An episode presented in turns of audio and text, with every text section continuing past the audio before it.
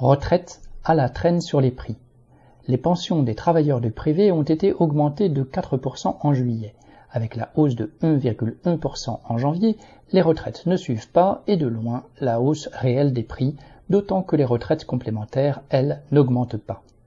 Et le gouvernement n'étant pas à une mesquinerie près, la hausse prévue en juillet ne sera versée qu'en septembre. Des millions de retraités doivent compter chaque euro, se priver sur la nourriture et le chauffage, même avec la hausse des pensions, leur situation va en se dégradant. Comme les salaires, aucune pension ne doit être en dessous de 2000 euros pour vivre décemment.